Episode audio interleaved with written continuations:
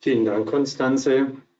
Herzlich willkommen auch von meiner Seite zur ersten Veranstaltung unserer IFRS aktuell Reihe jetzt in 2021.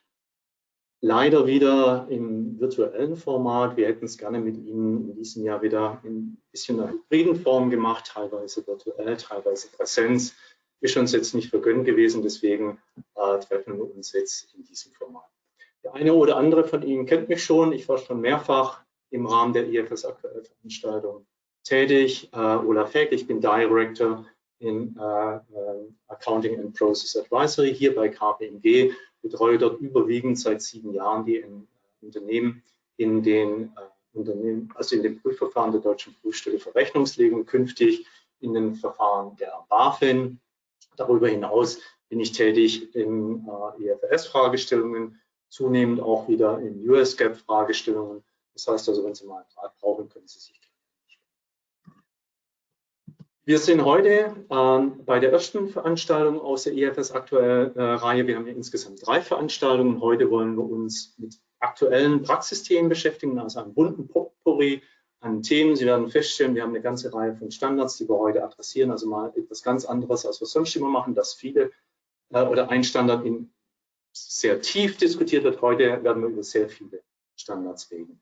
Die zweite Veranstaltung dann in einigen Tagen wird sich dann mit den Anforderungen der EU-Taxonomie auseinandersetzen. Und bei der dritten Veranstaltung äh, sind es dann nochmal Spezialfragen zu IFS 15, äh, Lizenzen. Wie schon gesagt, haben wir heute ein Potpourri für Sie mitgebracht. Vielleicht nicht ganz überraschend, wollen wir uns zunächst mal mit Fragen zu äh, Related Parties, also IAS 24, auseinandersetzen. Im zweiten Teil werden wir Ihnen einen kleinen Überblick über unsere Erfahrungen aus der Durchsicht von IFRS-Abschlüssen geben, was da so die Auffälligkeiten sind, was immer wieder mal ähm, von uns diskutiert wird und äh, eben dann auch korrigiert wird. Und äh, als dritten Themenblock haben wir Ihnen heute mitgebracht Abgrenzungsfragen zwischen den einzelnen IFRS-Standards. Da gibt es ja immer wieder mal Diskussionen, bin ich jetzt ähm, in IFRS 9, bin ich in IFRS 37 oder bin ich jetzt in IFRS 15.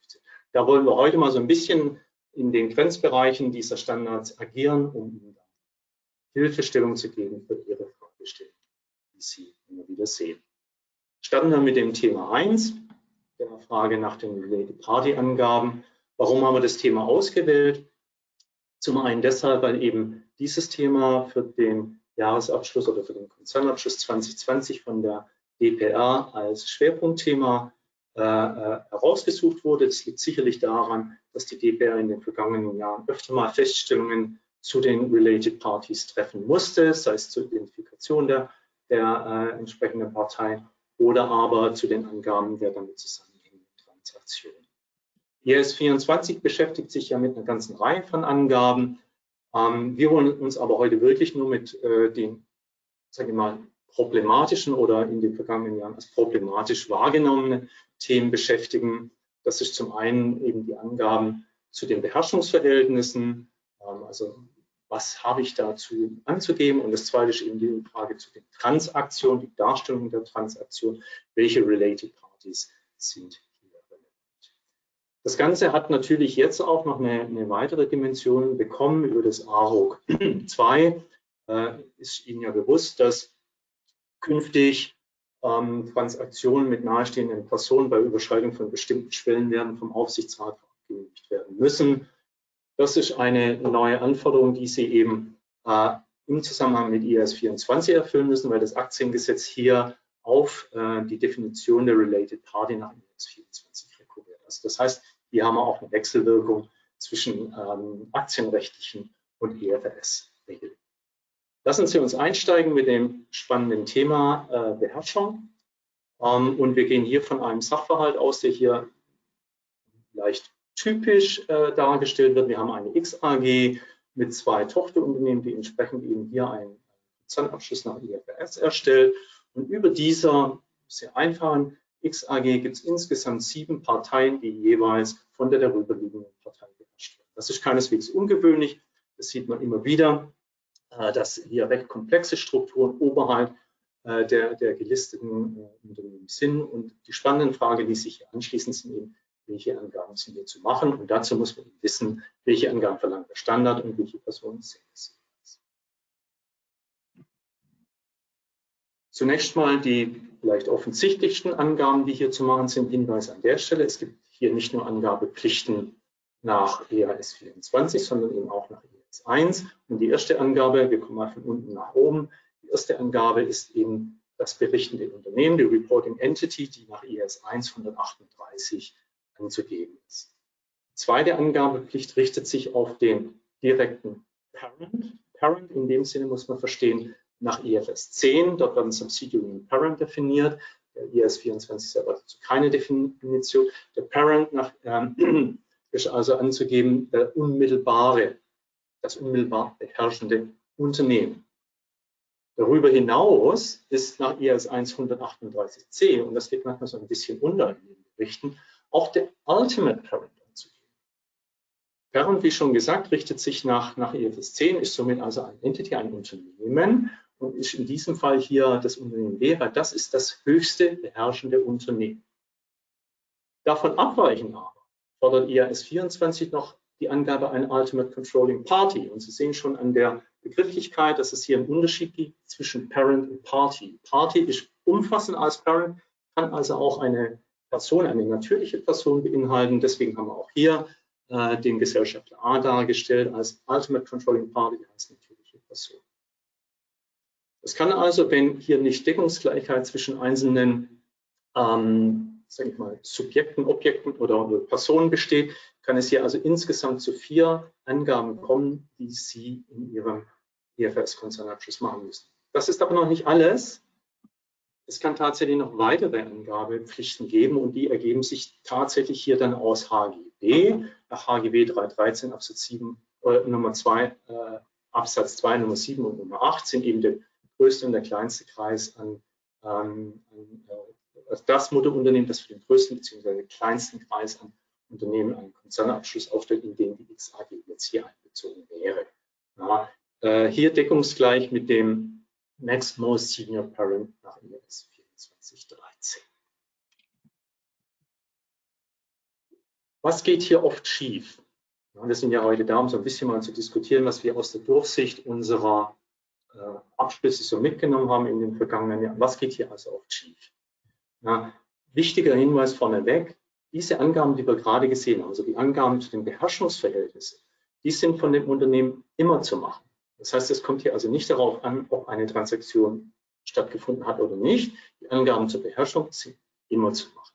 Dabei sind die beherrschenden Personen und Unternehmen immer namentlich zu äh, zu benennen. Wenn wir dann nachher kommen, wenn es darum geht, die Transaktion mit nahestehenden Personen anzugeben, wenn es also assoziierte Unternehmen oder ähm, andere Parteien geht, die nahestehen. Diese sind nicht namentlich zu nennen, sondern wir können als Gruppe eine Besonderheit äh, besteht auch dann, wenn sich unterjährig eine Veränderung der Beherrschung ergibt. Das heißt, wenn der, der Hauptgesellschafter wechselt, Beherrschung wechselt von ähm, unserem eben gesehenen Gesellschafter A zu einem neuen Aktionär B, ähm, auch dann äh, Sinn, Angaben zu machen, und zwar sowohl für die alte Beherrschung, sprich für A, als auch für die neue Beherrschung, sprich kommt nicht unbedingt oft vor, aber wenn es dann mal vorkommt, sollte man das auf jeden Fall. Auch nach äh, Änderung nach dem Stichtag, wenn also nach Stichtag hier noch ein Beherrschungswechsel stattgefunden hat, sollten auch hier Angaben gemacht Was wir immer wieder sehen, sind solche hm, kryptische Formulierungen, zum Beispiel unser Hauptgesellschafter ist, wie Sie alle wissen, ist äh, das keine ausreichende Aussage. Wir suchen hier eine Controlling Party, eine beherrschende Partei. Der Hauptgesellschaft ist nicht zwingend beherrschen, weil nach IFS 10 ich möglicherweise auch ohne Anteile Beherrschung haben kann. Deswegen solche unpräzisen Formulierungen, Formulierungen sollten Sie. Und was wir dann immer wieder sehen, ist, dass äh, fälschlicherweise die XAG als das oberste Mutterunternehmen angegeben hat. Das die hatten wir vorhin gesehen. Die XAG ist zwar ist als Reporting Entity anzugeben, aber nicht als das oberste Motto. Soweit jetzt vielleicht mal zu den Beherrschungsverhältnissen. Jetzt wollen wir uns insgesamt nochmal ein Bild machen, was denn alles so Related Parties sein können. Und Sie werden sehen, das ist keine einfache Übung. Wir haben hierzu, ich weiß nicht, Sie kennen das sicherlich alle, wir haben diese IFS virtuell, in der wir ähm, eben auch visuell darstellen, wie die IFRS äh, sich darstellen und äh, Ihnen damit eine Hilfe geben, wie Sie die IFRS lesen sollen. Hier finden Sie auch die ähm, wir, Entscheidungsbäume, die wir Ihnen jetzt kurz vorstellen werden. Wenn Sie da mal nachlesen wollen, wenn Sie einen konkreten Fall haben, dann können Sie das tun. Wir wollen jetzt aber hier nochmal äh, auf die einzelnen Gestaltungen eingehen. Ähm, erstmal von rechts nach links. Wer ist nach oben ähm, äh, eine Related Party? Natürlich ist immer ein Investor, der maßgeblichen Einfluss hat, äh, eine nahestehende Person, aber natürlich auch ein Mutterunternehmen, das Beherrschung über die hier lila hinterlegte äh, Form, was XAG, die XAG also ausübt, darstellen. Auf die Darstellung der gemeinschaftlichen Führung, separate Darstellung, verzichten wir hier ein bisschen, weil das einfach den Rahmen einer Folie schlicht und ergreifend sprengt. Sie sehen also, es kommt noch mehr. Es ist natürlich nicht nur das beherrschende Mutterunternehmen eine Related Party, sondern eben auch Unternehmen, die mit diesem Mutterunternehmen in Verbindung stehen. Da natürlich nach rechts geblickt, äh, alle Unternehmen, die von diesem Mutterunternehmen beherrscht sind, sind alle Related Party zu der XAG, aber auch die Unternehmen, auf die das Mutterunternehmen gemeinschaftliche Führung oder aber maßgeblichen Einfluss ausüben kann, sind ähm, nahestehende Personen, nahestehendes Unternehmen. Hier allerdings auf dem linken ähm, äh, Ast ein bisschen anders als rechts. Die Unternehmen, auf die das maßgeblich beeinflusste Unternehmen wiederum nur maßgeblichen Einfluss oder gemeinschaftliche Führung ausübt, sind nicht nahestehend, sondern nur noch diejenigen, die von dem maßgeblich beeinflussten Unternehmen beherrscht werden. Anders irgendwie bei der Beherrschung. Aber es geht noch weiter. Also die Möglichkeiten der nahestehenden Parteien ist fast unbegrenzt. Also auch das Mutterunternehmen, auch das wird ja Einfluss genommen. Und auch das sind nahestehende Personen. Und zwar sowohl ähm, Parteien, die gemeinschaftliche Führung äh, als auch Beherrschung, als auch maßgeblichen Einfluss auf das Mutterunternehmen ausüben. Alle diese äh, Parteien sind nahestehend zur XA um es dann vielleicht nochmal ein bisschen äh, abzurunden, dieselben Gestaltungen, die wir gerade gesehen haben für das Mutterunternehmen, gelten natürlich auch für den Investor, der hier maßgeblichen Einfluss hat. Auch bei ihm gestaltet es sich so, dass die von ihm beherrschten, gemeinschaftlich geführten Unternehmen ähm, im Scope äh, des Nahestehens sind und auch die Unternehmen, die den Investor beherrschen. Nicht aber die Unternehmen, die ihn gemeinschaftlich führen oder äh, maßgeblichen Einfluss ausüben. Sie sehen schon hier, das äh, ist sehr bunt geworden. Mehr passt nicht mehr drauf. Äh, insoweit gehen wir äh, dann mal auf eine zweite Folie, um auch hier nochmal ein bisschen äh, das Nahestehende jetzt äh, ein bisschen auf die Ebene der natürlichen Person zu heben. Auch auf der Ebene der natürlichen Person ist zu prüfen, ob sie eben hier ähm, nahestehend sind. Natürlich, wenn wir hier die, diese ähm, Darstellung anschauen, eine Person hier rechts von äh, der XAG, die beherrscht oder gemeinschaftlich führt, ist natürlich immer eine nahestehende Person zur XAG, aber natürlich auch alle von dieser Person beherrschten, gemeinschaftlich geführten oder mehrheitlich beeinflussten Unternehmen, aber auch Unternehmen, auf die diese Person oder für die diese Person Key Management Personal, also in der Regel Vorstand oder Aufsichtsrat ist. Nach links rüber geguckt sind natürlich die Mitglieder äh, des Key Management Personal nahestehen und die von diesen beherrschten und gemeinschaftlich geführten Unternehmen. Das gilt aber ebenso für äh, Personen, die maßgeblichen Einfluss haben.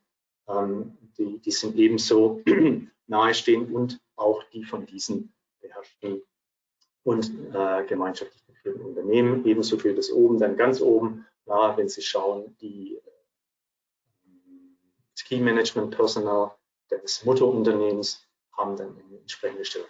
Aber worauf wollen wir raus? Man sieht also hier, dass das beliebig komplex ist. Ein kleines Beispiel dann, um Ihnen vielleicht auch ein bisschen die Logik äh, dieses Baums hier ein bisschen näher zu bringen. Ähm, ein, ist ein Unternehmen, auf das ein Aufsichtsrat Mitglied des, der XAG jetzt hier, also ein, ein Mitglied des Key Management Personals, äh, maßgeblichen Einfluss hat, ist dieses Unternehmen eine Related Party zu dieser Reporting Entity. Wir folgen hier der gestrichelten Linie.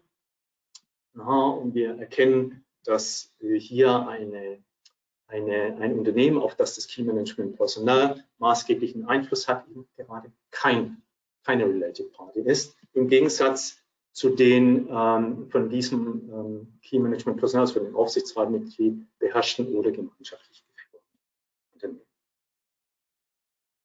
Jetzt wird die Nummer bei den natürlichen Personen aber dadurch noch mal ein bisschen komplizierter, dass die natürliche Person üblicherweise nicht allein ist. Es ist eben eher der Regelfall, dass die natürliche Person Familienangehörige hat, ähm, äh, Close Members of the Family, wie sie so schön in, in IAS 24 heißen, dazu gehören. Natürlich die Person selber, aber auch Ehegatte, Lebenspartner, deren Kinder und Abhängige, die müssen nicht unbedingt dieselben sein. Ähm, das kann dann immer wieder zu kleineren äh, Problemen führen, wie wir jetzt auf der nächsten Seite mal an einem kleinen Beispiel demonstrieren. Also erster Schritt nochmal hier das Bild, dass Sie verstehen, was hier ist. Uh, unser Aufsichtsratsmitglied, na, der XAG, Key Management Personal, lebt jetzt halt schon längere Zeit getrennt von seiner Ehefrau und es stellt sich jetzt natürlich die Frage, wie ist denn das? Die Ehefrau beherrscht hier die AAG und übt maßgeblichen Einfluss auf die BAG aus sind die AAG und oder die BAG denn jetzt eine Related Party zur XAG? Ja. Und hier ist es so, dass die dauernd getrennt lebende Ehefrau aufgrund der Regelung des IAS 24 dem Aufsichtsratmitglied immer zuzurechnen ist, ja, weil sie eben Close Member of the Family ist oder Close Family Member. Damit äh, sind die Regeln, die für den Aufsichtsrat, äh, für das Aufsichtsratmitglied anzuwenden sind, auch für seine Ehefrau wenn sie lebt, anzuwenden, was dazu führt, dass die, B, äh, dass die AAG die Beherrschung äh, zu einem Nahestehen führt und die, der maßgebliche Einfluss auf die, auf die BAG eben nicht zu einer Beherrschung führt. Das Ganze wird noch komplizierter.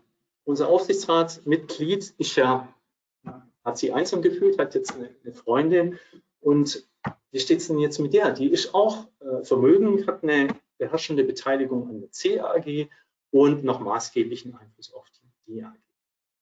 Wie stellt sich das jetzt dar? Close, Fam äh, Close Member of Family. Ähm, bei der Freundin kommt es so ein bisschen drauf an. Ähm, das heißt im Standard so ein bisschen Spouse and Domestic Partner. Ja. Ähm, die Freundin kann also tatsächlich hier äh, nahestehend sein. Wenn also zum Beispiel sie mit dem Aufsichtsratmitglied hier in einem gemeinsamen Haushalt lebt, also einem gemeinsamen Hausstand geführt wird, dann legt die Literatur nahe, dass es sich hierbei ebenfalls um eine Related Party handelt und dann wäre in dem Fall die CAG aufgrund der Beherrschung wieder als nahestehend zu klassifizieren, wie wir gerade gelernt haben. Äh, der maßgebliche Einfluss eines Key Management Personalmitglieds in seiner Close Family führt nicht zu einem ein weiteres Kriterium, wo man vielleicht äh, sagen kann, es liegt äh, hier ein gemeinsamer Hausstand vor oder das äh, Ehemann oder die, die, die Freundin ist als äh, Mitglied der Closed Family zu betrachten, könnte sein, wenn hier also eine substanzielle Kontovollmacht äh, gewährt wurde, dann kann die Vermutung bestehen, dass diese Freundin eben auch hier Teil der Closed Family ist. Wir sehen, es ist beliebig kompliziert und es ist die Aufgabe der, von Ihnen insbesondere eben, sicherzustellen, dass sich hier alle Beziehungen identifizieren, sodass sich hier keine Unsicherheiten ergeben bezüglich der Berichtspflichten.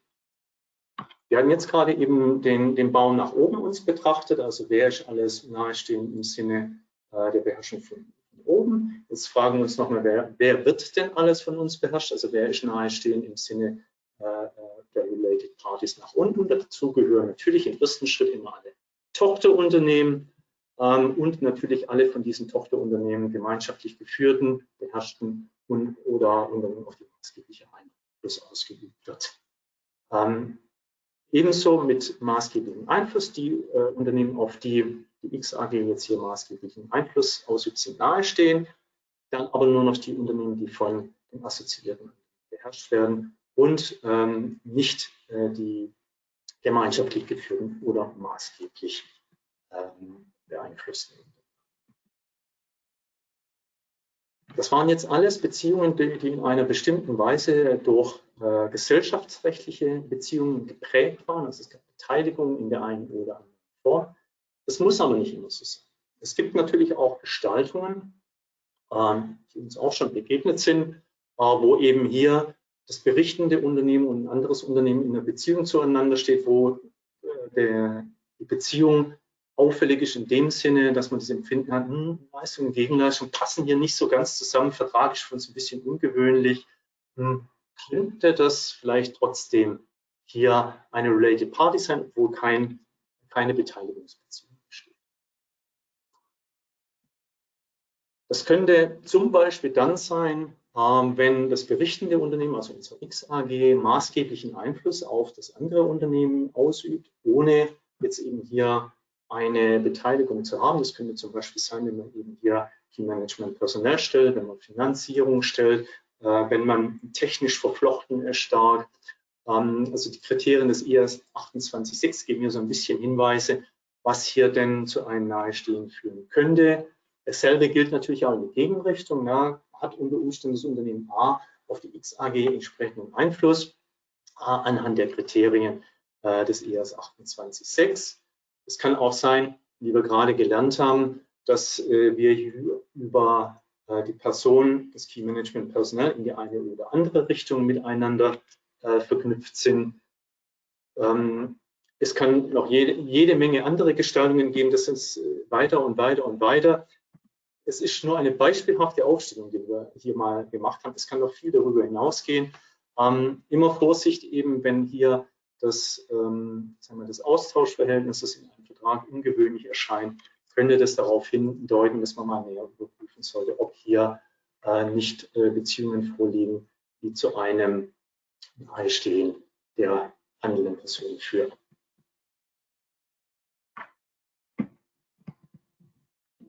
Ähm, Olaf, genau, hier kam eine Frage rein. Du hattest ja jetzt aufgezeigt, äh, auch die ganzen Fallkonstellationen mit der Freude, den Aufsichtsrat und wie auch immer. Und jetzt kam die Frage ja eigentlich auf, wie ist denn das jetzt? Muss ich eigentlich nur die Related Parties identifizieren oder muss man es auch im Abschluss angeben? Das war dieses Spannungsfeld, war hm. nochmal die Frage. Da, da, kommen wir auch gleich dazu. Also, wie ich vorhin schon kurz erwähnt habe, angegeben werden müssen immer die beherrschenden äh, Gesellschaft, in Anführungszeichen, also die, die Ultimate Controlling Party und the Parent die sind zwingend anzugeben.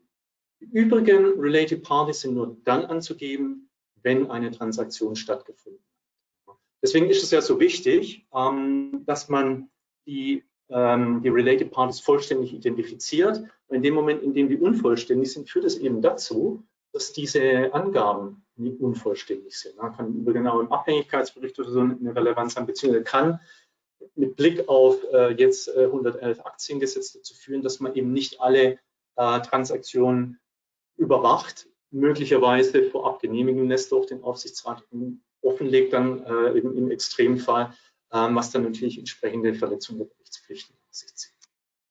Und noch mehr Fragen stellen?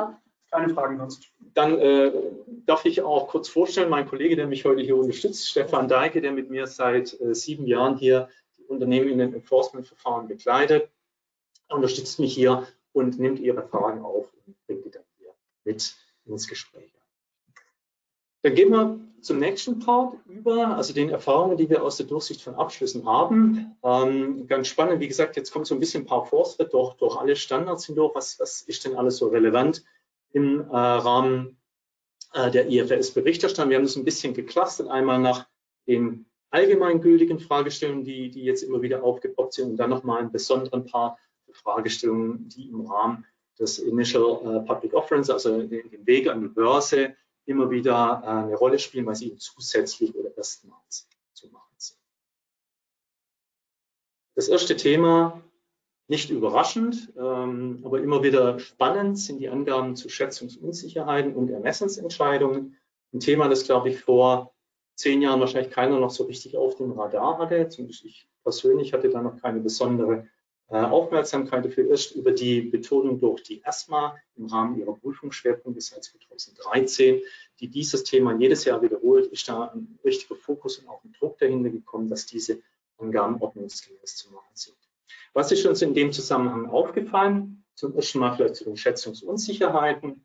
Was wir häufig beobachten, ist, dass die Unternehmen einfach eine lange Liste aller Posten im Anhang angeben, bei denen Schätzungen vorgenommen werden. Das ist tatsächlich nicht, was der Standard möchte.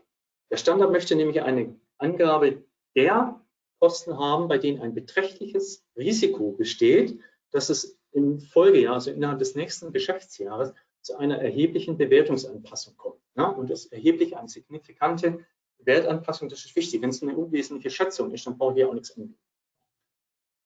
Genauso verhält es sich auch mit den Ermessensentscheidungen. Ja, auch hier beobachten wir immer wieder, dass eine lange Liste von Posten angegeben wird, bei denen Ermessensentscheidungen getroffen werden. Das ist nicht die Forderung des Standards. Der Standard möchte Angaben zu denjenigen, und zwar nur, nur zu denjenigen Ermessensentscheidungen haben, die den wesentlichsten Einfluss auf den Abschluss haben. Also nicht für alle, wenn ich hier, was weiß ich, ich habe jetzt ein kleines Tochterunternehmen, wo ich entschieden habe, dass es einbezogen wird, sondern zum Beispiel, ich habe eine 40 Prozent äh, Beteiligung an einem Unternehmen, das möglicherweise größer ist als mein eigenes Unternehmen vom Umsatz her. Und aufgrund meiner Präsenzmehrheit auf der Hauptversammlung komme ich zu dem Schluss, dass ich dieses Unternehmen konsolidieren muss. Das ist eine wesentliche Ermessensentscheidung und die muss ich erläutern. Ich muss nicht nur sagen, dass ich hier Ermessen ausgeübt habe, sondern ich muss auch ein bisschen mehr dazu sagen, was habe ich hier tatsächlich für eine wie gesagt, da äh, mangelt es vielen Abschlüssen immer noch an, an Transparenz und man sollte nicht vergessen, äh, nicht immer viel hilft viel, sondern es gibt ja jetzt mit der Änderung des IS 1 und IS 8 auch den Hinweis, dass, ähm, dass also Informationen, die, die relevant information in abstract, die also zu einer ähm, Verschleierung führen, dass das auch fehlerhaft wäre. Ja? Das heißt, man sollte hier schon sehr bewusst mit diesen Angaben umgehen und nicht einfach hier beliebig äh, Posten aufzählen, sondern nochmal reflektieren, was ist denn. Zu den Ermessensentscheidungen vielleicht noch ein kleiner Hinweis, der ja gerade jetzt im Jahr, wo jetzt leider doch wieder äh, die Covid-19-Problematik ähm, ein bisschen hochspielt. Nochmal die Frage zu Going Concerns. Selbstverständlich, Sie kennen es alle. Ähm, Sie müssen nicht eine Angabe zu Going Concern machen, wenn Sie davon nicht betroffen sind. So weit, so schön. Sie müssen aber gegebenenfalls, ähm, wenn Sie ähm, dies, dies, äh, dieses Problem nicht haben, aber dafür eine wesentliche Entscheidung treffen müssen, eine wesentliche Ermessensentscheidung treffen müssen, dass sie nicht betroffen sind und insoweit keine Konzernangabe haben, dann ist möglicherweise diese Ermessensentscheidung angabepflichtig. Sollten Sie nicht vergessen. Kommen wir zum nächsten Thema. Related Parties, wir hatten es gerade, das macht das Thema jetzt ein bisschen rund. Wir haben schön vorne aufgeschlüsselt, äh, wer denn alles eine Related Party sein kann. Wir haben immer wieder feststellen müssen, dass die Unternehmen oft nicht über eine vollständige Liste der Related Party Beziehungen ähm, verfügen. Da geht man am Ende des Jahres her und fängt man so ein bisschen zusammenzukratzen. Ja, wir könnten alles bezirken, noch hier wird äh, äh, Related Party sein. Oh, da gibt es noch einen Onkel oder sowas, der hat auch noch ein paar Anteile, vielleicht ist auch noch das ist halt sehr, also wie gesagt, auch unter Gesichtspunkt des, des Aktiengesetzes 111 jetzt sehr unvorsichtig. Sie brauchen die vollständige Liste, um eben auch die vollständige Angabe zu den Control-Verhältnissen machen zu können und auch eine vollständige Angabe der Related Party Transaktion nach IAS 2418. Das heißt, das ist der erste Schritt und den müssen Sie heutzutage schon zum ersten ersten des Geschäftsjahres haben, weil wie gesagt, sonst können Sie die Anforderungen des Aktiengesetzes nicht erfüllen. Hier noch ein kleiner Hinweis. Ähm, oft erfolgen dann die Angaben zu den Related Party Transaktionen in einer Tabelle, in der eben angegeben, ne, wir haben Umsätze, wir haben Aufwendungen gegenüber Related Parties, wir haben Forderungen und Verbindlichkeiten. Das ist nicht ausreichend. Diese Angaben muss ich für jede Kategorie von Related Parties machen.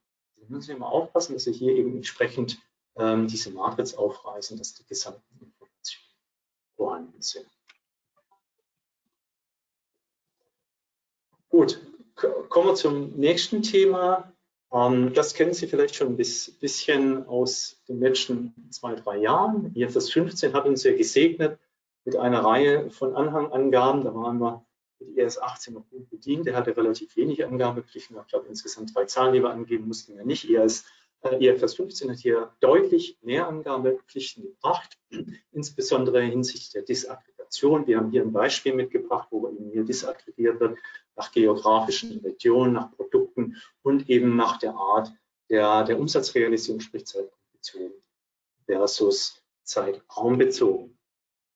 Was gerne dann aber vergessen wird, ist, da braucht es noch ein bisschen mehr. Nämlich dann, wenn ein Unternehmen eine Segmentberichterstattung hat, dann ist eben entsprechend jeweils 15, 115 sind diese Angaben, diese disaggregierten Angaben noch auf die Angaben zur Segmentberichterstattung überzuleiten. Und das erfolgt idealerweise in einem Matrixformat, so wie wir es Ihnen hier mal beispielhaft dargestellt haben für die drei Segmente Consumer Products, Transport und Energy. dürfen Sie nicht vergessen, ist eine wichtige Angabe und das äh, hatten wir öfter schon beobachtet, dass, dass hier einmal nur die Disaggregation in, unter den Umsatzerlösen erfolgt und dann unter ähm, der Segmentberichterstattung keine weitere Aufklärung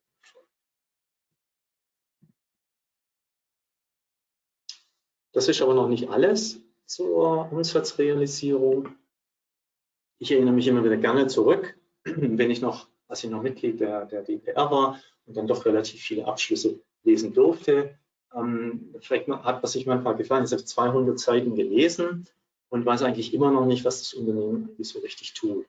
Und komischerweise scheint sich diese, ähm, sag ich mal, diese poetische ähm, Beschränktheit der, der Abschlüsse immer noch fortzusetzen, insbesondere bei Unternehmen, die gerade in die Börse gehen wollen, kommt es immer wieder vor, dass natürlich die narrativen Angaben zur Umsatzrealisierung ein bisschen Boilerplate sind, also nicht unbedingt auf das Unternehmen direkt eingehen, äh, sondern einfach mehr oder weniger Standard abgeschrieben wurde.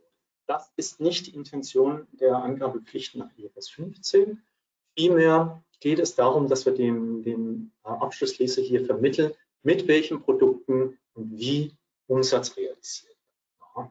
Ähm, dazu verlangt die IFRS 1519 eine Aufschlüsselung eben nach der, den Gütern und Dienstleistungen, mit denen Umsätze generiert werden. Das ist sehr wichtig. Und da stellen wir immer wieder fest, dass die Begrifflichkeiten in den Abschlüssen, zum Beispiel zwischen den Bilanzierungs- und Bewertungsmethoden auf der einen Seite und den Angaben der, der Disaggregation im Anhang auf der anderen Seite nicht identisch sind. Und schon, schon ist es passiert. Man weiß als Abschlussleser nicht mehr, ja, ist das jetzt dasselbe? Sind das unterschiedliche Dinge? Also da wollen wir Ihnen nur mitgeben, nehmen Sie das mit und, und gucken Sie äh, beide Teile immer an und stellen Sie sicher, dass es harmoniert. Und wenn Sie auch im Idealfall im Anhang eine, ein, ein Gut, nenne ich es jetzt mal, oder eine Dienstleistung separat angeben, dass wir idealerweise auch vorne äh, eine entsprechende Bilanzierungsmethode zu diesem, äh, sage ich mal, Revenue Stream angeben, sodass hier eben komplettes Bild entsteht. Darüber hinaus sind natürlich auch immer noch Angaben zu machen, einmal zu den zeitraumbezogenen Umsätzen, auch zu den zeitpunktbezogenen Umsätzen. Bei den zeitraumbezogenen Umsätzen müssen Sie angeben, mit welcher Methode Sie den Leistungsfortschritt messen. Und Sie müssen auch angeben, warum gerade diese Methode die angemessene Methode. Ja, das, das fällt oft ein bisschen unter den Tisch. Man sagt zwar noch, es ist Cost to Cost, ne? witzigerweise machen fast alle Cost to Cost, ähm, aber man sollte dann schon nochmal sagen, warum das die und bei zeitpunktbezogener Umsatzrealisierung sollte man auch mehr angeben als nur näher, ähm, äh, dass äh, der Umsatz wird realisiert, wenn das Risiko übergeht. Nee, wann geht denn das Risiko über? Wenn der Postbote das Paket über die Schwelle reicht oder äh, wenn der äh, Gabelstapler die Palette auf dem LKW im Hof abgestellt hat. Ja, vielleicht nicht ganz so im Detail, aber äh, ein bisschen sollte hier dann schon stehen. Gut, darüber hinaus immer äh, noch, sei nochmal darauf hingewiesen, Angaben eben zu Besonderheiten in den Absprachen, sprich Gewährleistung, Rückstellung, Boni, äh, sollten Sie auch nicht vergessen, sollten Sie noch darauf hinweisen, wie Sie das eben behandeln, kommen auch gleich dazu. Der Klassiker ähm, in Abschlüssen, gerade ich sage jetzt mal bei Börsengängen ist immer wieder, dass hier auch viele, viele Intangibles aufgedeckt werden, dass eben auch aus Business Combinations hier ein großer Goodwill resultiert. Und dann ist immer wieder beliebter Aufgriffspunkt, insbesondere dann eben für den Enforcer, und es wird sich sicherlich nicht ändern, wenn das die BaFin jetzt äh, in Zukunft machen wird, sind die Angaben zum Goodwill Impairment Test. Typischer Fehler ist hier, dass hier Bandbreitenangaben zu den Parametern gemacht werden. Das kann eigentlich nicht sein, weil ja per, per, per Vorschrift immer äh, anzugeben ist pro CGU, die, die, der ein wesentlicher Goodwill zugeordnet wird. Also insoweit muss also die CGU angegeben werden müssen die Parameter für diese Zug CGU angegeben werden. Insoweit kann es keine Bandbreite geben. Und äh, Key Assumptions, die ja auch nach IAS 3634e anzugeben sind, da ist immer wieder so, zu beobachten. Es wird inzwischen ja äh, regelmäßig angegeben, dass Umsatzerlöse, EBIT oder was auch immer, äh, Cost of Material Mengen, was auch immer angegeben wird. Aber es fehlt so ein bisschen ein Hinweis darauf, wie diese ähm, Parameter sich im Detailplanungszeitraum entwickeln, steigen, fallen, was auch immer da sollte auch ein entsprechender erfolgen. Wichtig, also dieser Part ist wirklich wichtig, weil darauf achten die Enforcer, das heißt, wenn Sie börsennotiert sind, äh, widmen Sie diesem Themenfeld richtig Aufmerksamkeit.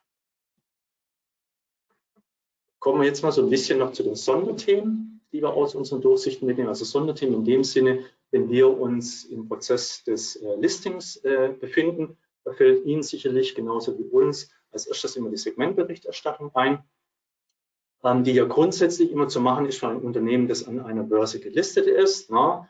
Ähm, dabei kommt es jetzt nicht an, äh, darauf an, ob es ein regulierter Markt ist oder unreguliert. Das kann also auch der Freiverkehr sein. Und es ist auch egal, ob ich mit Eigenkapital oder mit Fremdkapital gelistet bin. Spannender wird es äh, bei der Frage, naja, ähm, äh, ist eine entsprechende Angabe ist auch zu machen, wenn das äh, Unternehmen im Prozess des Listings ist, also sich gerade auf dem Weg an die Börse befindet. Die Frage ist, wann genau muss ich denn jetzt hier eigentlich etwas angeben? Ja? Und wir sind hier der Auffassung, und so haben wir es auch in, unserer, in unseren KPMG Insights niedergelegt, dass, dass dann, wenn das Unternehmen die ersten aktiven Schritte gemacht hat, um ein Listing äh, zu erhalten, ähm, dann ist das gegeben. Das ist jetzt noch ein bisschen unspezifisch. Das sehen jetzt rechts ein bisschen dann unter den Tipps.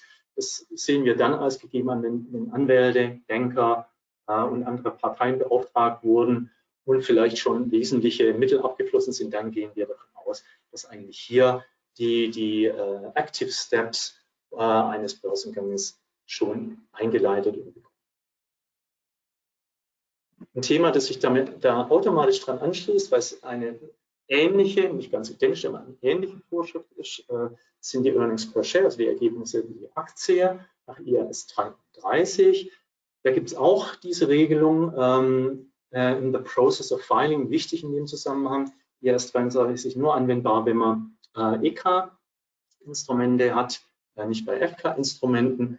Und hier stellt sich die Frage, naja, ähm, Entschuldigung, jetzt bin ich ein bisschen gehopst, Entschuldigung. Ähm, was ist denn, wenn ich in the process of filing bin und die Umwandlung in eine Aktiengesellschaft noch nicht stattgefunden hat? Ja? Also ich, es ist noch eine GmbH. Grundsätzlich sind wir der Auffassung, auch dann ist auf Basis der GmbH-Anteile äh, ein Ergebnis je Anteil dann äh, anzugeben.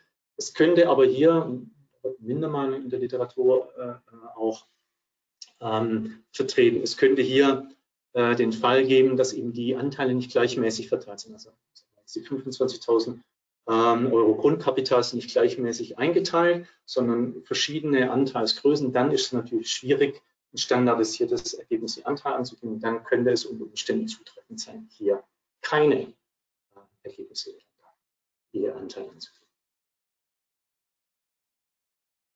Wo wir gerade beim Listing sind, ne, das heiß diskutierte Thema bei jedem Börsengang, auch immer wieder Gegenstand äh, der Prüfung durch die Enforcer sind die Transaktionskosten nach IS 3237. Das sind Incremental Costs directly attributable to an Equity Transaction, ähm, die, die ansonsten eben nicht verursacht worden wären. Soweit ist das eigentlich kein Problem. Das, das Problem stellt sich immer im Rahmen eines Börsengangs, wenn eben nicht nur hier ähm, äh, äh, eine Kapitalerhöhung erfolgt, also nicht nur Neuanteile herausgegeben werden, sondern der bislang beherrschende Gesellschaft eben auch Anteile an die, an die Börse gibt, um ihn hier nicht bös gemeint, aber ein bisschen krass zu machen. Ja. Ähm, in, in, dieser Konstellation muss man sich eben überlegen, diese Altanteile sind natürlich keine Kapitalerhöhung, insoweit sind also die Kosten, die im Rahmen dieser Kapital- äh, oder dieses Börsengangs entstehen, aufzuteilen auf den Anteil der Altaktien und der Neuaktien, also der Kapitalerhöhung, um hier eben eine entsprechende Aufteilung und Zuordnung der Kosten zu erlangen. Das sollte eben mit einem geeigneten Schlüssel erfolgen. Ähm, zweites äh, Kriterium oder zweiter Punkt, der immer wieder äh, diskutiert wird, ab wann äh, berücksichtige ich denn möglicherweise diese ähm, diese Transaktionskosten, können es sein, dass ich jetzt zum Beispiel in 2021 schon erste Kosten verursacht habe, den Börsengang jetzt aber erst in 2022 geplant habe. Ähm, was mache ich denn mit den Kosten, die ich jetzt in 2021 verursache? Wir sind der Auffassung, dass immer dann, wenn es zum Abschlussstichtag ist, schon wahrscheinlich war, äh, dass der Börsengang erfolgen wird, dass wir dann eine aktivische Abgrenzung dieser äh, an, bislang angefallenen Transaktionskosten befürworten. Ähm, Schwieriger wird es dann, wenn zum Beispiel hier ein Börsengang schon angekündigt hat, der dann aber nochmal abgesagt wird. Na, was macht man mit den äh, bereits bilanzierten Transaktionskosten, sind die auszubuchen? Das ist dann auch ein weiteres Problem. Abschließend, äh, was hier üblich ist, hatten gerade diese Konstellation angesprochen, dass eben auch Altanteile hier ähm, an, die, an die Börse gebracht werden, dann wird äh, regelmäßig vereinbart, dass der Gesellschafter diese Kosten eben erstattet. Ähm, dabei äh, kommt es zum Mismatch äh, aus unserer Sicht, weil die Kosten, die eben nicht Teil der Eigenkapitalerhöhung sind, gehen als Kosten in die BV. Und die Erstattung durch den Gesellschafter aufgrund dieser äh, Erstattungsvereinbarung, die sind als Transaktionen mit Anteilseignern zu klassifizieren und werden im Eigenkapital. Dadurch entsteht eben ein Mismatch. Ähm, wir sehen das aber eigentlich als die richtige Darstellungsweise. Hier möchte ich nochmal darauf hinweisen, Sie sehen es recht, rechts oben unter der Guidance. Äh, da gibt es einen aktuellen Aufsatz von dem Herrn Halbhab, der ist Mitglied der Deutschen Prüfstelle für Rechnungslegung und der hat jetzt sicherlich die Erfahrung der DPR mitverarbeitet. Wenn Sie sich also aktuell im Prozess des Listings befinden oder Tochter oder was abspalten wollen, dann äh, sollten Sie den auf jeden Fall. Dann haben wir noch den abschließenden Klassiker, ähm, äh, zumindest äh, beobachtet, insbesondere im Rahmen von, von Startup-Unternehmen. Wenn die Unternehmen sich entschließen, an die Börse zu gehen, dann poppen auf einmal wie äh, Pilze die aktienbasierten äh, Programme, äh, schießen die aus dem Boden. Ähm, das ist soweit okay. Äh, das Problem ist nur oft, dass die Buchhalter, also die Leute, die das umsetzen, müssen eben dann zu dem Zeitpunkt keine Erfahrung mit äh, solchen aktienbasierten Programmen haben und entsprechend sich auch schwer tun, diese umzusetzen die überhaupt diese nur zu bewerten. Ja. Dazu kommt noch, dass, dass möglicherweise diese Vereinbarungen gar nicht mit der äh, Gesellschaft vereinbart werden, die jetzt hier ähm, einen Abschluss zu erstellen hat und an die Börse geht, sondern möglicherweise mit den Gesellschaften, die den Börsengang ihres äh, beherrschenden Unternehmens gerne erreichen wollen. Ähm, und dann wird es eben für äh, besonders schwierig äh, mit der Darstellung Abschluss. Das ist hier eben entsprechend IFS2 eine, eine, entsprechend im Anhang alles zu erläutern. Die Bewertung hat zu erfolgen. Und wie gesagt, damit tun sich die Unternehmen immer schwer. Hier ist auch immer wieder interessant zu beobachten, dass wenn eben der Gesellschafter dem, dem Managementpersonal die Vergütungen gewährt, dass hier dann äh, Zusatzangaben nach IS 2417 zu machen sind. Nachdem wir das jetzt alles durchgesprochen haben, was kann alles schief gehen? Jetzt zu dem Punkt, was machen wir denn, wenn es schief gegangen ist? Ja, ähm, ist ja dann auch immer, Gott sei Dank, äh, der, der IS 8 42 Folgen, der gibt uns ja die Möglichkeit, tatsächlich im Folgeabschluss das dann zu korrigieren. Ähm, das äh, ist dann auch sehr schön, doch auch da passieren immer wieder äh, Unzulänglichkeiten, sodass wir auch dieses Thema heute nochmal kurz äh, ansprechen wollten.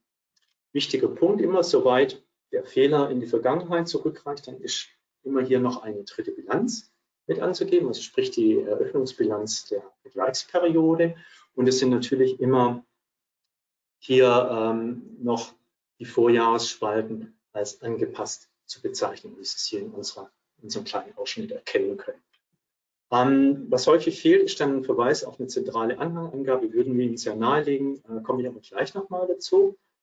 In der Darstellung in den Primaries nochmal ein wichtiger Hinweis, die Eigenkapitalveränderungsrechnung unterscheidet sich da ein bisschen von den übrigen Statements in dem Sinne, dass eben die Eröffnungsbilanz offen korrigiert, sprich das wird erst der alte äh, Wert an, äh, dargestellt, dann kommt die Korrektur und dann kommt der angepasste Wert und erst auf der Basis werden dann die Veränderungen der Vergleichsperiode gezeigt.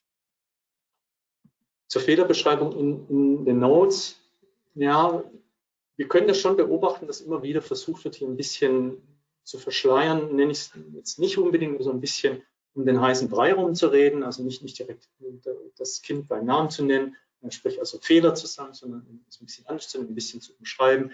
Also wir empfehlen immer hier eine klare und verständliche Sprache, die es ganz generell für den Abschluss her gefordert ist. Und wir empfehlen auch eine zentrale Anhangsangabe, um eben die Angaben nicht über den Abschluss zu verteilen, weil das einfach äh, schwierig ist für den, den Abschlussleser dann die entsprechenden Angaben zu finden, zu lesen.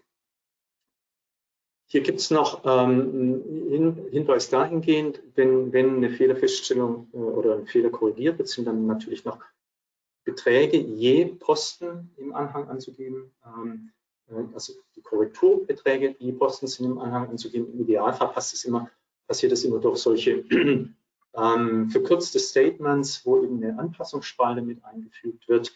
Ähm, das ist dann gegebenenfalls zu erweitern, wenn es eben mehrere Fehler gibt. Ne, muss man Spalten einfügen für jeden Fehler diese Anpassungen separat darzustellen. Und wie gesagt, es bietet sich dann auch an, das zusammen in einer Beschreibung hinzugeben. Die sonstigen Themen wollen wir jetzt äh, überspringen, das sind eher so praktische Hinweise. Und dann wären wir eigentlich auch mit dem Teil zu den Beobachtungen aus der Durchsicht und Abschlüssen eigentlich am Ende. Und ich würde mich wahrscheinlich den Stefan wenden und fragen, gibt es hier zu fragen?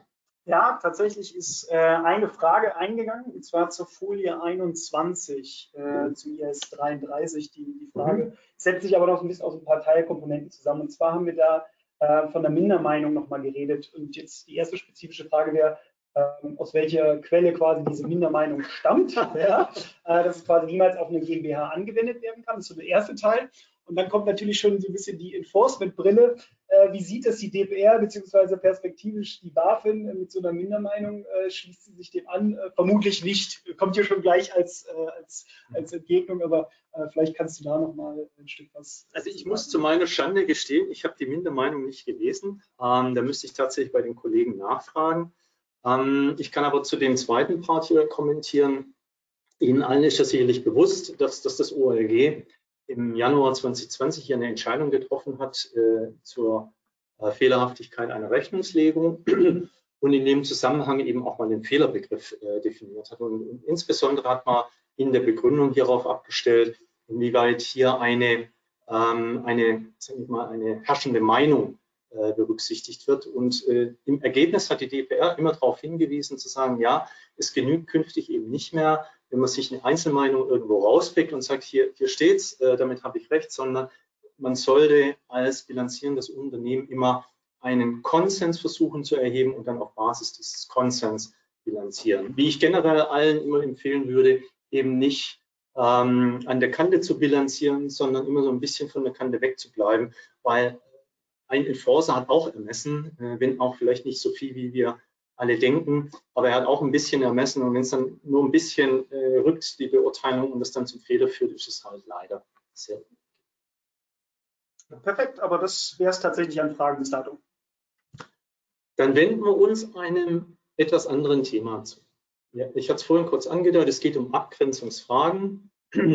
Abgrenzungsfragen äh, zwischen den IFRS-Standards wohlgemerkt. Na, wir kennen das ja typischerweise ähm, aus der Vergütung, sage ich mal, für unsere Arbeitnehmer, wo wir uns eben immer wieder fragen müssen, bewegen wir uns jetzt äh, in der aktienbasierten Vergütung nach IFRS 2 oder aber äh, ist es eine, ein Employee Benefit, der nach IFRS 19 zu bilanzieren ist. Ebenso typische Fragestellungen, die man immer wieder hat, äh, IS 37 versus IFRS 9, wobei IS 37 ist der klassische Lumpensammlerstandard, alles was nicht unter was anderes fällt, ist dann IS 37. Das heißt, immer erst mal gucken, ähm, ob ich nicht woanders reinkomme, das vielleicht mal als äh, General Message äh, vorneweg. Ähm, warum wollen wir das Thema heute adressieren? Äh, es geht eben darum, wie diese Standards ineinander greifen bei, bei der Bilanzierung und Bewertung. Weil in dem Moment, in dem wir hier den falschen Standard anziehen, führt es eben dazu, dass wir möglicherweise falsch bilanzieren, im zweiten Schritt möglicherweise falsch bewerten und im dritten Schritt die falschen Anhang. Und all dies kann dazu führen, dass wir eine fehlerhafte Rechnungslegung haben und das wollen wir ja vermeiden. Dazu eingehen vielleicht mal eine kleine Fragerunde, um es ein bisschen aufzulockern. Wir wollen ja ein bisschen interaktiv auch versuchen zu agieren. Ähm, welche der folgenden drei Aussagen ist denn zutreffend? Ja? Werden Vertragsvermögenswerte Entschuldigung, ausschließlich nach IFRS 15 bilanziert und bewertet? Oder B, der Zeitpunkt der Umsatzlegung hängt ausschließlich oder hängt auch davon ab, ab wann ein Zahlungseingang wahrscheinlich ist. Und C, Möglichkeit, die Höhe des Umsatzes, der aus der Bildung eines Vertragsvermögenswertes resultiert, bestimmt sich ausschließlich nach IFRS 15. Wir haben dazu eine kleine Umfrage und ich möchte Konstanze jetzt bitten, dass sie die bitte freischaltet, sodass wir sie mal ein Stimmungsbild bekommen, was sie denken.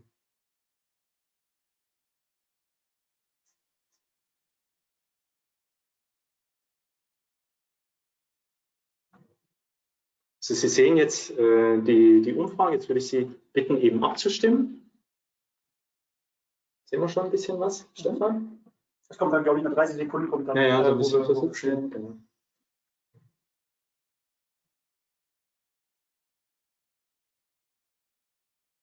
Ja. Schon ein Ergebnis irgendwo? Ja, jetzt, jetzt. jetzt sehen wir ein Ergebnis. Ah, mehrheitlich, ja, wir haben eine Mehrheit, okay. Sagt aber nicht für was. Ich möchte nicht verraten, was nachher rauskommt. Ähm, so, ich würde dann jetzt gerne weitergehen. So, jetzt. Sie hören am jetzt, ich komme aus dem Schwabenland. Ne? Gut, schauen wir mal, wie, wie sich das, äh, wie die Antworten sich hier ergeben. Beginnen wir mal mit den Vertragsvermögenswerten. IFRS 15 hat eine neue Kategorie eingeführt, gab es ja vorher nicht. Vertragsvermögenswert ist eben noch keine Forderung ja, ähm, und entsteht regelmäßig dann, wenn das Unternehmen bereits seine Leistungsverpflichtung weiter erfüllt hat, als der Kunde eigentlich gezahlt bzw. der Kunde geleistet hat. Dann entsteht ein Vertragsvermögenswert Typische Beispiele, die wir eben kennen, ist aus der zeitraumbezogenen Umsatzrealisierung. Ne? Also wenn wir eben hier äh, Cost-to-Cost zum Beispiel unsere Umsätze schon realisieren, während die Zahlungszeitpunkte entsprechend erst später sind, Milestone-basiert oder eben sogar erst am. Ähm, oder aber, wenn wir hier eine variable Vergütung vereinbart haben, dass alles also unsicher ist, wie hoch die Vergütung eigentlich am Ende ausfallen wird, weil es also möglicherweise Zuschläge gibt aufgrund der Variabilität der Zahlung. Grundsätzlich ist es so, dass die, ähm, der Vertragsvermögenswert irgendwann reicht zu einer Forderung und eine Forderung ist ein unbedingter Zahlungsanspruch, äh, der, dessen Fälligkeit nur noch vom Zeitablauf abhängt. Und ist damit eigentlich ein finanzieller Vermögenswert, ne? das ist ein Anspruch auf Geld und, äh, ähm, und äh, wird erfüllt ähm, nachher in Finanzvermögenswerten beziehungsweise so, Vertragsvermögenswerten werden also im Endergebnis grundsätzlich nach zwei Standards bilanziert. Also erstmal der Erstansatz und dann auch die Variabilität regelt sich erst einmal nach IFRS 15 der Umsatzbilanzierung. Im zweiten Schritt aber Finanzvermögenswert, die, die Werthaltigkeit richtet sich dann nach den Regeln des IFRS 9 in Verbindung mit den Angabepflichten nach IFRS 7 zur, ähm, zum Credit Risk. Vielleicht nochmal so im Detail beleuchtet, was die einzelnen Standards denn so genau regeln. Also IFRS 15 regelt erstmal, dass Vertragsvermögenswerte separat auszuweisen, wie gesagt, unter dem, dem Vorbehalt der Wesentlichkeit äh, und abgegrenzt zu den Forderungen. Er regelt grundsätzlich die Bewertung beim Ansatz. Ja, also es muss die Leistung abgezogen, über die Leistung bewertet, wie viel ist dann anzusetzen. Und regelt auch äh, die Anhangangaben bzw. die Angabe im Anhang zum Wertminderungsraum bezüglich der Vertragsvermögenswerte separat anzugeben. Der IFS 9 hingegen regelt ganz generell natürlich die Bewertung von Finanzvermögenswerten aufgrund äh, des äh, Expected Credit Loss Models. Und äh, in dem Zusammenhang fordert er eben auch einen separaten Ausweis der, des Wertminderungsaufwands in der GMV, insofern wesentliches Wert haben das gesehen in verschiedenen Jahren, waren die, die Ausfälle so gering, dass hier tatsächlich nur sehr geringe äh, oder gar keine Angaben gemacht wurden. Darüber hinaus kommen dann noch abschließend die Angabepflichten nach IFRS 7 zum Credit Risk eben aus den entsprechenden ähm, äh, Vertragsvermögenswerten dazu. Hier äh, sei verwiesen auf unseren Musterkonzernanschluss, in dem wir ganz schön dargestellt haben, wie sich eigentlich die einzelnen Angabepflichten nach IFRS 7 äh, zum Credit Risk Kann das, nach dem, was wir jetzt ähm, diskutiert haben, überhaupt folgende Aussage dann richtig sein? Auf Vertragsvermögenswerte wurden keine Wertminderungen erfasst. Wir haben ja gerade gelernt, dass Vertragsvermögenswerte Gegenstand des ähm, ECL-Models, also des Expected Credit Loss Models nach IFRS 19. Und wir alle haben ja gelernt, dass grundsätzlich jeder Finanzvermögenswert ein äh, gewisses Ausfallrisiko hat. Selbst unser, unsere flüssigen Mittel tragen ein gewisses Ausfallrisiko. Soweit kann die Aussage eigentlich nicht richtig sein. Es kann nur sein, dass da der resultierende Wertminderungsaufwand äh, unwesentlich war und deswegen nicht erfasst. Gehen wir einen Schritt weiter. Wir hatten ja als äh, Teilfrage auch hinterfragt, ne, ähm, äh, ähm, ob es sein kann, dass äh, die Umsatzlegung beeinflusst wird, wenn mit dem Zahlungseingang des Kunden äh, gerechnet wird. Das ist eigentlich eine klassische Überlegung aus dem alten IAS 18, der eigentlich Umsatzlegung danach äh, auch ähm, also mit als ein Kriterium der Umsatzlegung hatte, dass äh, nur dann Umsatz zu realisieren ist, wenn der Zahlungseingang auch wahrscheinlich ist. Der IAS 18 wurde ja jetzt durch das Fünf-Stufen-Modell ersetzt im IFRS 15 und wir müssen uns jetzt erstmal fragen, in welcher Stufe des IFRS 15 jetzt Und die Frage nach dem wahrscheinlichen Zahlungseingang beurteilen wir im Rahmen der Identifizierung des Vertrages. Es ist Teil der kumulativen Kriterien für das Vorliegen eines Vertrages im Sinne des IFS 15, wie wir ihn ja auch dargestellt haben, und spielt insoweit also tatsächlich im Ergebnis keine Rolle für den Zeitpunkt oder die Höhe der Umsatzrealisierung. Es spielt nur eine Rolle dafür, habe ich überhaupt einen Vertrag, das heißt, komme ich überhaupt in eine Bilanzierung nach IFS 15? Es spielt keine Rolle, wenn Vertrag vorliegt, ob ich dann Umsatz realisiere und in welcher Höhe. Sodass wir hier nach Ausschlusskriterium jetzt feststellen können, dass die Antwort C richtig ist, die ja auch der Großteil von Ihnen äh, zutreffend äh, gewählt hat. Insoweit sind wir hier alle gemeinsam auf dem richtigen Wege, wollen das jetzt aber natürlich noch weiter verschärfen und gehen dann zur nächsten Frage. Hier geht es jetzt ein bisschen auf die Passivseite, äh, auch wieder nur zur Hilfenahme des IFS 15. Folgendes Sachverhalt. Ein Kunde kauft Waren und bekommt einen Bonus von 3% auf das Einkaufsvolumen, wenn er einen Schwellenwert von Beispiel jetzt eine Million Euro im Jahr überschreitet. Das Unternehmen rechnet, also das bilanzierende Unternehmen rechnet damit, dass wir, der Kunde diese Schwelle überschreitet. Welcher Standard ist hier einschlägig? Ist es IFS 15 A, IS 32 oder IFS 7 B oder eher 37, 10. Und in dem Fall sind mehrere Antworten. Ich die Konstanze wieder bitten, dass Sie die Umfrage ändern. So müsste bei Ihnen jetzt äh, erscheinen hier die Umfrage, dann würde ich Sie bitten, dass Sie ähm, Ihre, ähm, ja, Ihre Meinung abgeben. Wie gesagt, es sind mehrere Optionen möglich.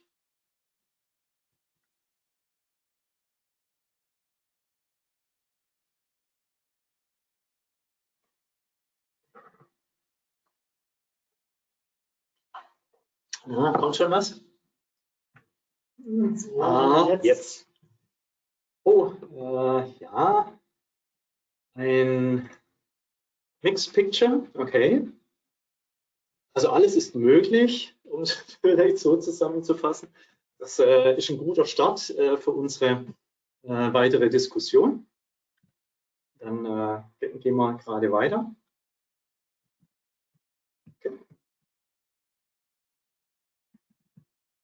Thema, um das sich sehr dreht, sind äh, Rückerstattungen an den Kunden. Und äh, im, im, konkreten Fall hier reden wir über eine Rückerstattung an den Kunden Geld.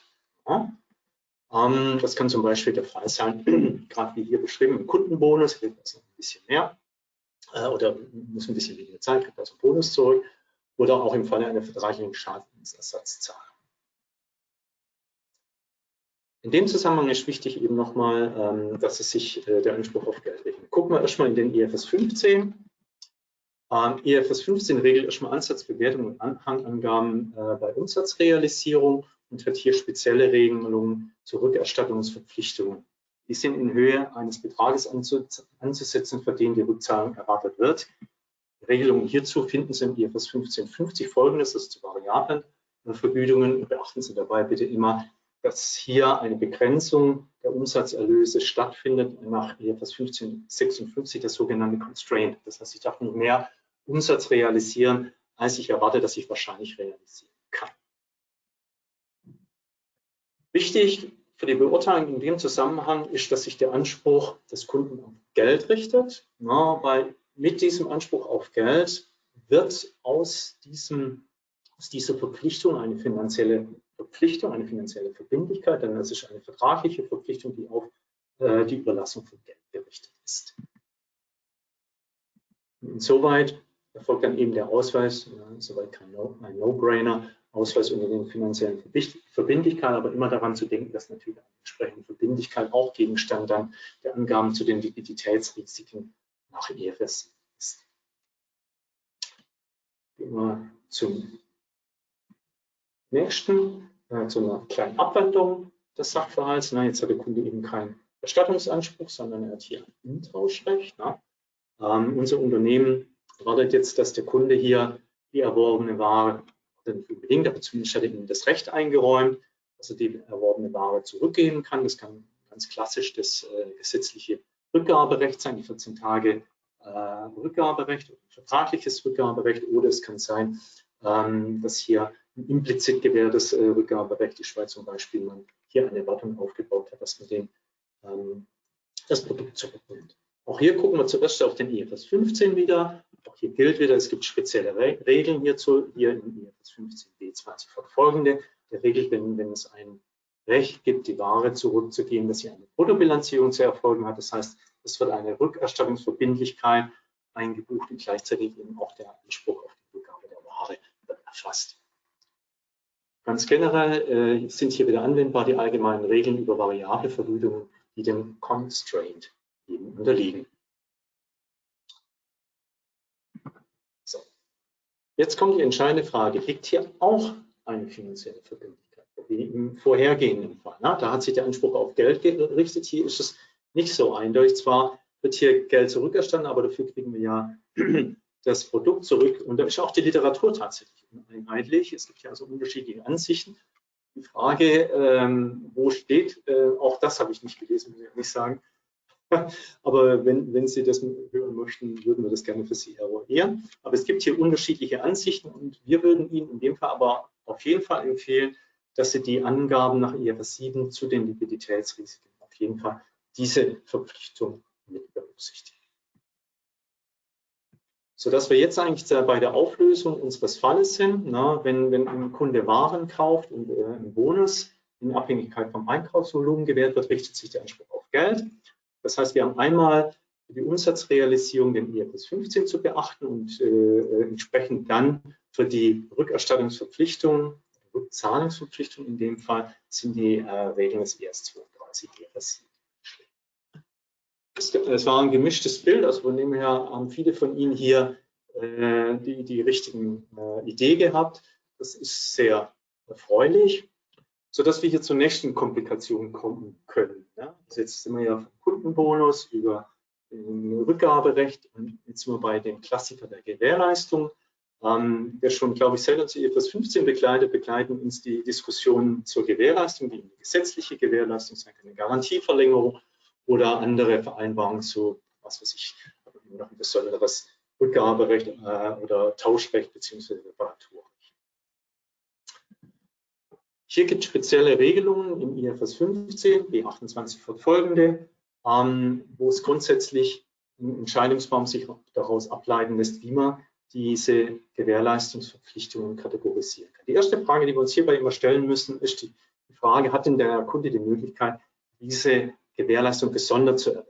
Wenn wir das bejahen, dann ist es die sogenannte Service Time Warranty, liegt es nicht vor, müssen wir uns eine zweite Frage stellen. Ja? Ähm, erhält der Kunde hier noch einen Service, der über die Zusicherung hinausgeht, dass das Produkt, das er erworben hat, entsprechend der Spezifikation äh, funktioniert. Ja?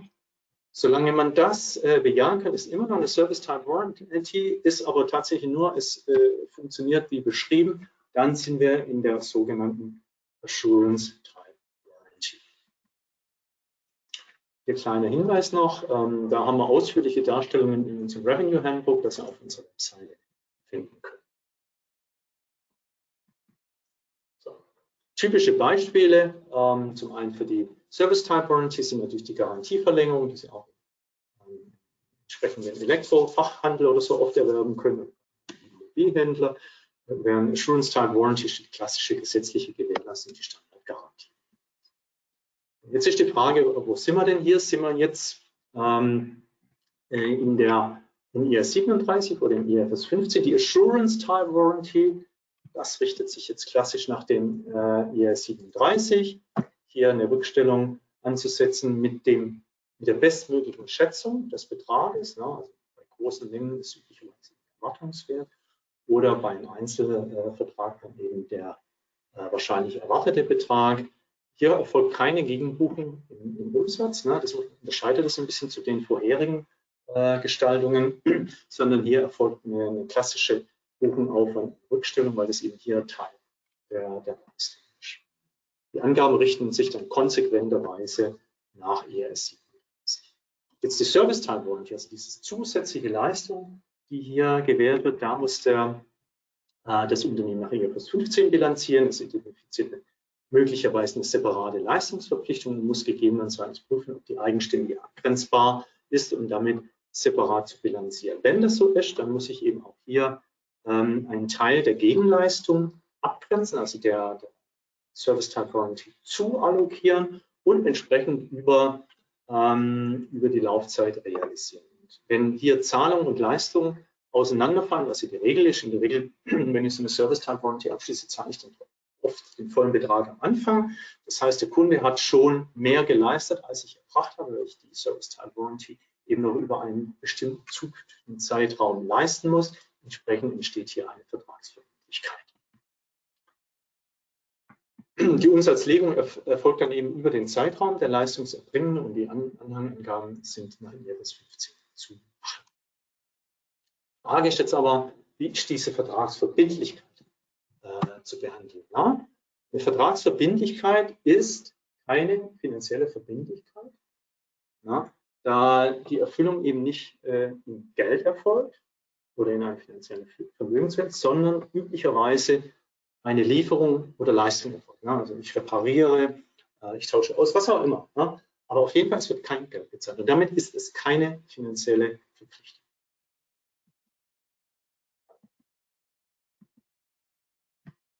Das wollten wir Ihnen auf gar keinen Fall vorenthalten. Also das, was wir jetzt gerade die letzten sagen wir, 15 Minuten diskutiert haben, haben wir auch nochmal zusammengefasst ähm, in, in unserem EFS Visuell, haben hier ein neues, ähm, eine neue Seite eingefügt, wo Sie sich also äh, auch im Nachgang nochmal informieren können, wie diese Standards hier ineinander spielen. Wir halten das für sehr sinnvoll, sehr hilfreich und empfehlen Ihnen da einfach drauf zu.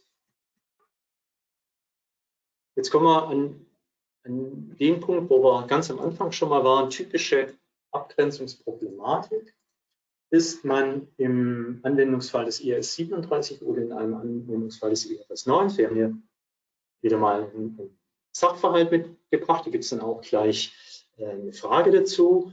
Das Unternehmen U plant eine große, komplexe Transaktion und hat den, den Berater B beauftragt, hier zu unterstützen. B soll ein Erfolgshonorar äh, erhalten, wenn die Transaktion erfolgreich abgeschlossen wird. Und der O hat sich dann verpflichtet, diese Transaktion auch wirklich durchzuführen. Zu dem jetzt anstehenden Abschlussstichtag hat der B seine Leistung vollständig erbracht, aber die Transaktion ist nicht erfolgt. Also ist auch noch keine Zahlung. So. Jetzt sowohl der U als auch der B bilanzieren nach IRBS und uns stellt sich jetzt die Frage, wie ist denn die Beratergebühr im Abschluss des äh, leistungsempfangenden Unternehmens U abzubilden? Gibt es wieder drei Optionen für Sie. Zum einen die Frage, ist eine Rückstellung, äh, die nach IAS 37 abzubilden ist, wenn es wahrscheinlich ist, dass die Transaktion erfolgen wird? Oder ist es eine Finanzverbindlichkeit, also eine finanzielle Verbindlichkeit, die nach IAS 3239 zum Fair Value anzusetzen ist?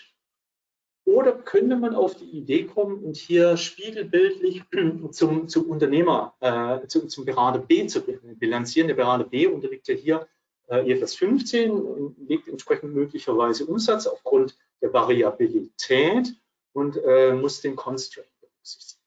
Ja, also Variante A, Rückstellung IFRS 37, Variante B, Finanzverbindlichkeiten nach IFRS 9 oder Variante C spielt ja möglicherweise der IFRS 15. Die Umfrage bitte. Sollten Sie jetzt sehen, bitte Sie da Ihre, ähm, Ihre Wertung abzugeben, dass wir hier auch eine Übersicht mal so bekommen. Das ist, glaube ich, durchaus ein spannender Fall. Werden wir gleich sehen anhand der, der, der Auflösung, die wir dann diskutieren werden.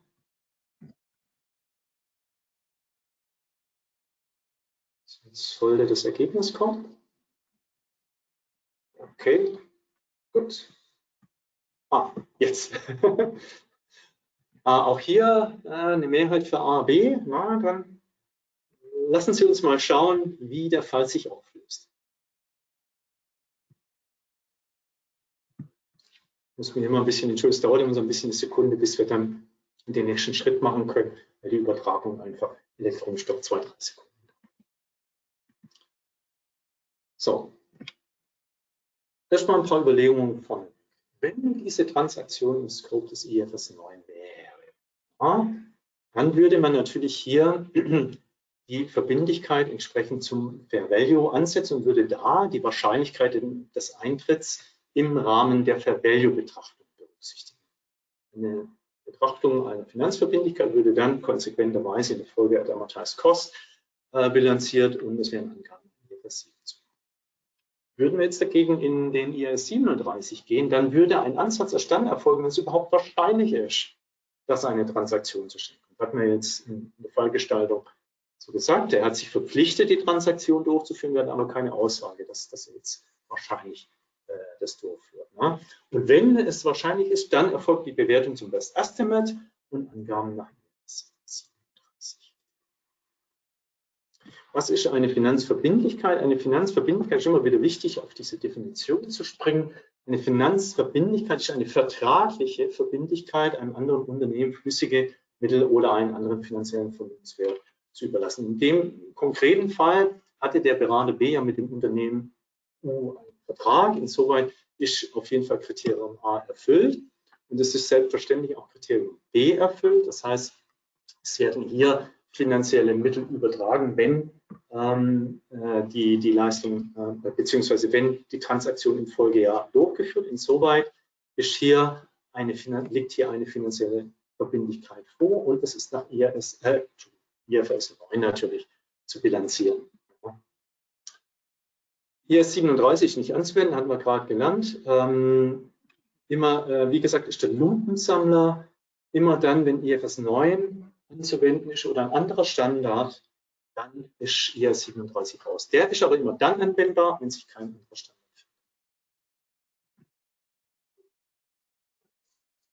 Wir hatten ja noch eine dritte Option angedeutet, die wollen wir jetzt auch vielleicht noch mal kurz, kurz beleuchten. Was, was hat der Constraint da vielleicht noch für eine Rolle? Also gucken wir erstmal, wie würde denn der, der Berater B äh, unter Umständen bilanzieren? Na, der Constraint nochmal in Erinnerung gerufen.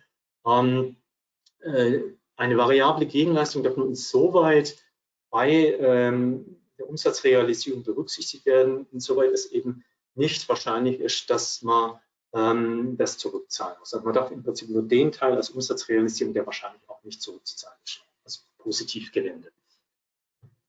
Ähm, der gilt aber natürlich nur, dieser Constraint, für den Unternehmer, der nach IFRS 15 bilanziert. Na, wir haben überlegt, ob das vielleicht spiegelbildlich zu machen ist. Na, das ist nicht der Fall. Ähm, was aber in dem Fall interessant ist, es ergibt sich keine Symmetrie der Bilanzierung zwischen dem Unternehmen A, äh, Unternehmen U, äh, das in dem Fall ja nach EFS 9 bilanziert, und dem Berater, der EFS 15 anwendet. Weil ähm, nach EFS 15 unterliegt der Berater dem Constraint, der muss also überlegen, ähm, ob es überhaupt wahrscheinlich ist, dass er ähm, das Geld bekommt und es nicht zurückzahlen muss. Und es kann unter Umständen zu einer anderen Bewertung führen, als äh, der Fair Value, der beim Erstansatz der Finanzverbindlichkeit äh, ermittelt wurde. Ja, also hier, äh, darauf wollen wir nochmal raus, hier kann es tatsächlich zu, zu, einer abweichenden Bilanzierung kommen, was am Ende des Tages eben zur Auflösung der Frage äh, führt. So, genau. Ähm, die, die Antwortvariante B war richtig, ist eine finanzielle Verbindlichkeit, haben wir jetzt schön hergeleitet. Sie sehen, es, es hilft immer, sich da an den Begrifflichkeiten auch ein bisschen lang zu hangeln, um dann äh, zum Ergebnis zu kommen. Abschließend hier vielleicht noch mal ein bisschen, bisschen ergänzt diesen Sachverhalt. Ne? Was würde denn äh, passieren, wenn sich der Anspruch des B oder die Verpflichtung U nicht auf Euro richtet, sondern auf Bitcoin?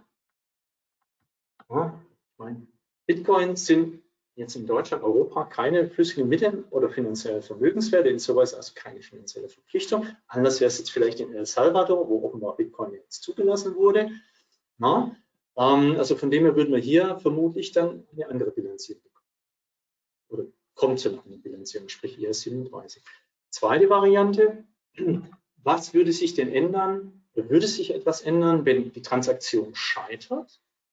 Das Unternehmen U redet schlecht über den Berater, na, weil um Gottes Willen hat mich schlecht beraten, deswegen hat es nicht geklappt. Na, und der Berater B äh, verklagt das Unternehmen auf Schadensersatz. Auch hier fehlt es am vertraglichen Anknüpfungspunkt, ne, weil das ist kein Schadensersatz auf Basis des Vertrages zu beraten, sondern es ist ein Schadensersatz aufgrund der üblen Nachrede, nenne ich es jetzt mal. Äh, und auch insoweit würde hier tatsächlich keine äh, finanzielle Verbindlichkeit vorliegen. Das heißt, in beiden Fällen keine Verbindlich äh, finanzielle Verbindlichkeit vorliegen. In beiden Fällen also IAS 37 der einschlägige Standard und so Vielleicht nur noch mal für Sie kurz in Erinnerung gerufen, was muss ich bei IS 37 beachten? Das ist eine gegenwärtige Verpflichtung aufgrund eines Ereignisses aus der Vergangenheit. Abfluss von Ressourcen muss wahrscheinlich sein und die Höhe muss geschätzt werden können. Und dann findet eben ein Ansatz statt, soweit eben die Inanspruchnahme wahrscheinlich das soll es fast schon gewesen sein von unserer Seite. Nur noch mal einen kleinen Hinweis, wo wir gerade so schön bei der Bitcoin waren. Äh, ein paar Kollegen von uns haben an diesem neu aufgelegten Buch mitgewirkt, Kryptowährungen und Token, wo also vieles eben zur Bilanzierung dieser ähm, neuen Art von, ich nenne es jetzt mal, äh, Finanzinstrumenten, ähm, äh, wie soll ich sagen, äh, dargestellt wird. Also wenn Sie es interessiert, können, können Sie sich mal informieren.